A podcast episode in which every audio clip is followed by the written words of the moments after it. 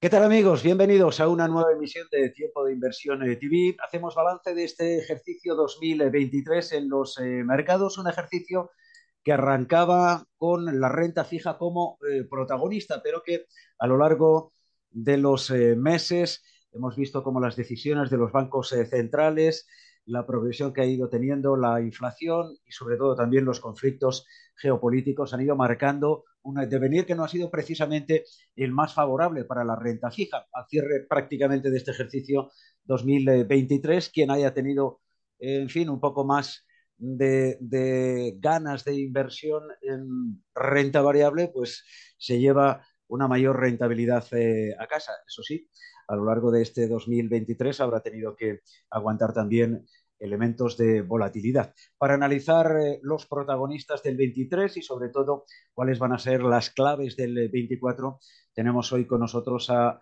Guillermo Santos, que es socio de iCapital y director eh, de inversiones. Guillermo, ¿qué tal? Bienvenido.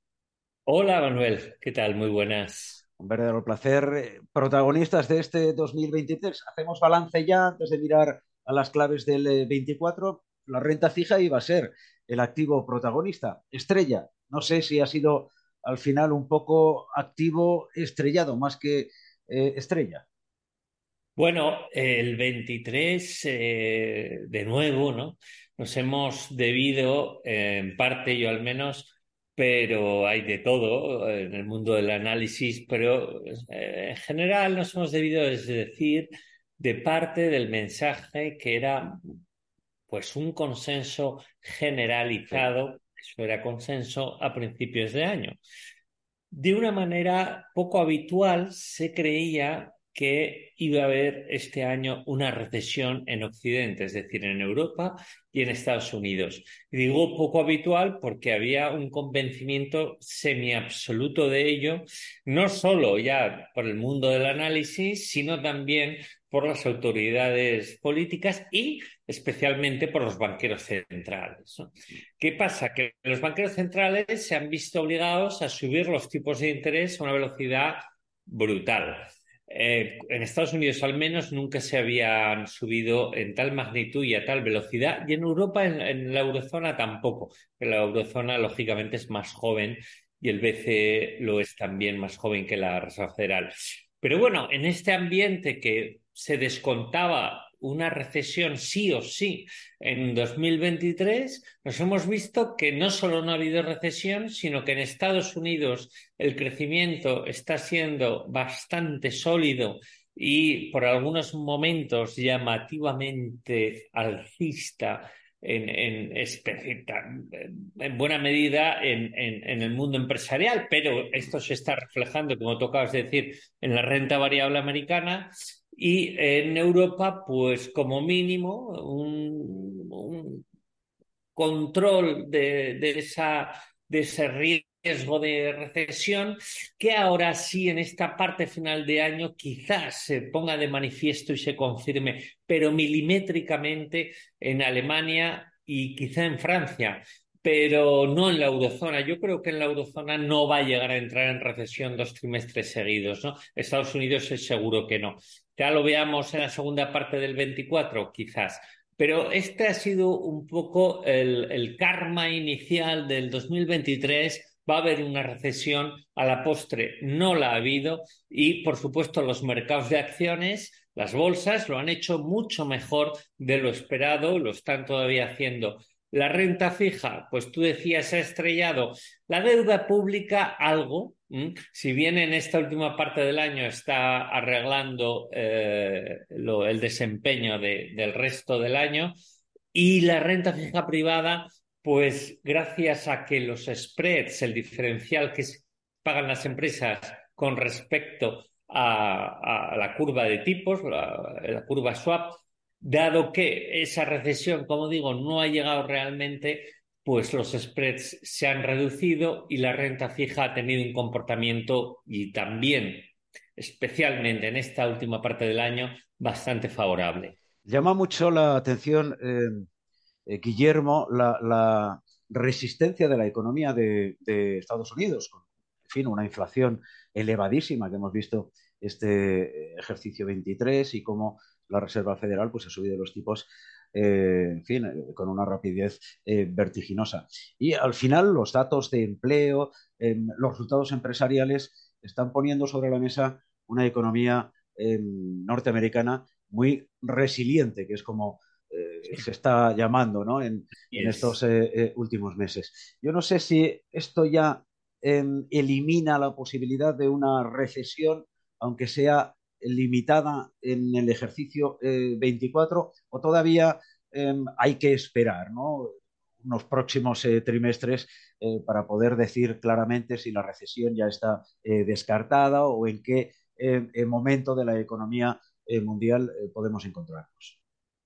Bueno, pues mm, la verdad que en Estados Unidos eh, la renta disponible se ha estabilizado a un nivel bastante aceptable, lo que ha permitido que el consumo se mantenga y también todo ello ha sido, se ha apoyado en un, bueno, prácticamente un pleno empleo llamativo, eh, la tasa de paro claramente por debajo del 4%, últimos datos conocidos bastante positivos también del mercado laboral americano, y todo ello ha permitido pues esa resiliencia que acabas tú de, citar pero no obstante observamos en Estados Unidos que se mantiene una tendencia a la desaceleración económica progresivamente, porque al final eh, la Reserva Federal ha controlado la inflación con esas subidas de tipos de interés tan fuertes y tan veloces, pero lógicamente eso al final hace mella, tiene efecto en la economía real. Eh, esos efectos de las políticas monetarias no tienen un efecto inmediato, sí que han tenido un efecto, como digo, en la inflación, pero no inmediato en la economía.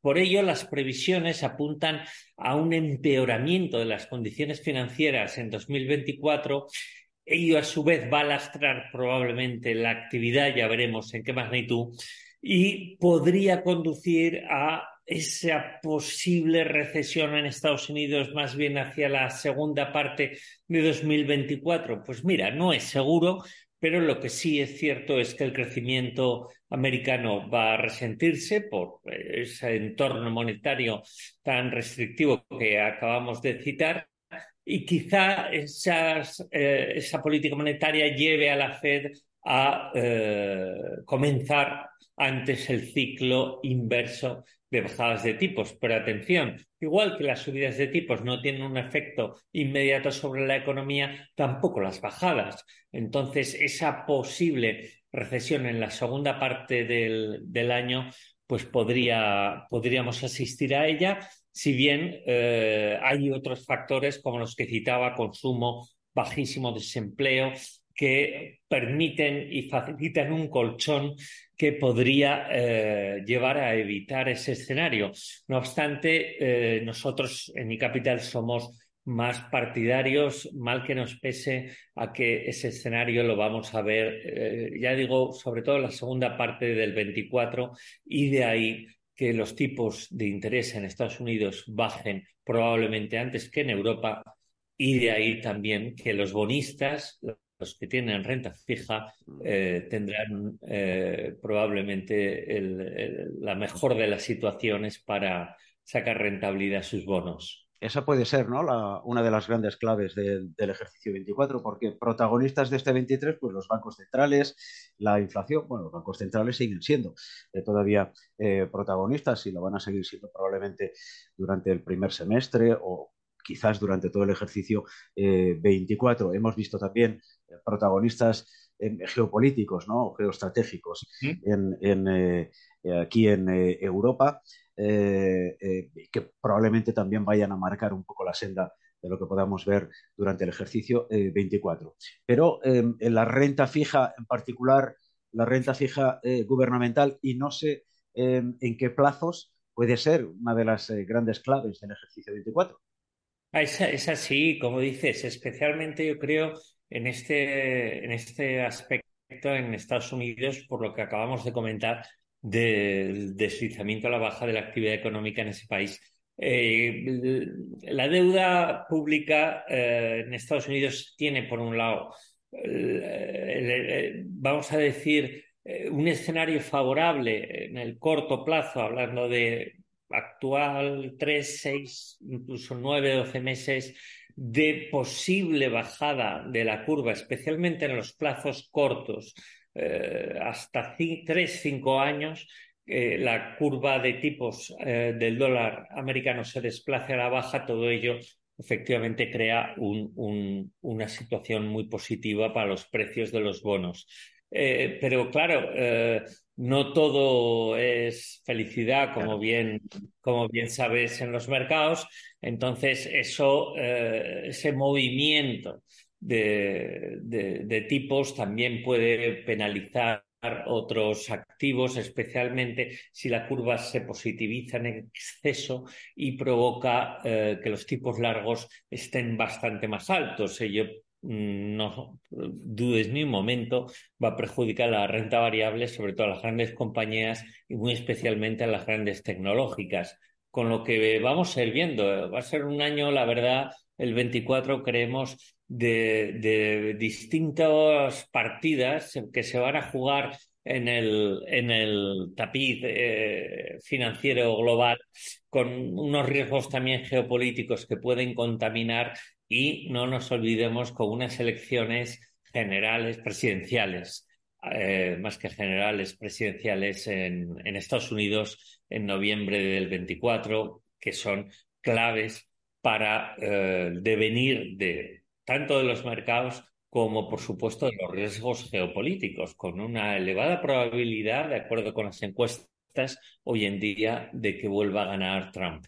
Bueno, eh, nosotros hemos publicado en tiempodeinversión.com algunos eh, análisis de estas eh, elecciones y es uno de los elementos a tener en cuenta.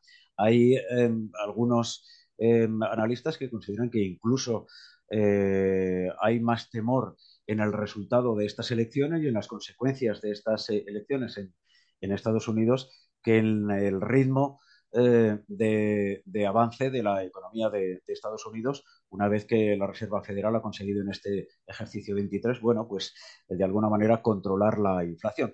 Es decir, que estas elecciones em, son em, una clave a tener en cuenta en el ejercicio 24, eh, porque si hay un cambio si llegase Trump eh, de nuevo, ese tapiz o ese tablero internacional volvería a revolucionarse de una manera increíble, teniendo en cuenta, en fin, la relación, por ejemplo, de, Trump con Putin, ¿no? De, Estados Unidos con Rusia a través de, Trump. Sí, de alguna manera sí, es así lo que dices. Eh, en ese aspecto probablemente eh, más perjudicado eh, o un efecto colateral negativo en este caso para ellos de la llegada de Trump sería Ucrania, que duda cabe, porque efectivamente Donald Trump es, eh, simpatiza bastante con, con Putin eh, y, la guerra con Rusia todavía está enquistada, todavía no ha acabado, sus efectos no se notan tanto aparentemente, pero en, el aspecto humano pues ahí está el sufrimiento todavía y la situación de Ucrania que pide entrar en la UE, en la Unión Europea, pues bueno, es todavía bastante complicada, ¿no? Entonces, por ese lado, la, llegada de Trump, pues dificultaría eh, el fin del conflicto, al menos un fin del conflicto más bien pactado. No obstante, eh, a este respecto, Ucrania tampoco está poniendo fáciles las cosas.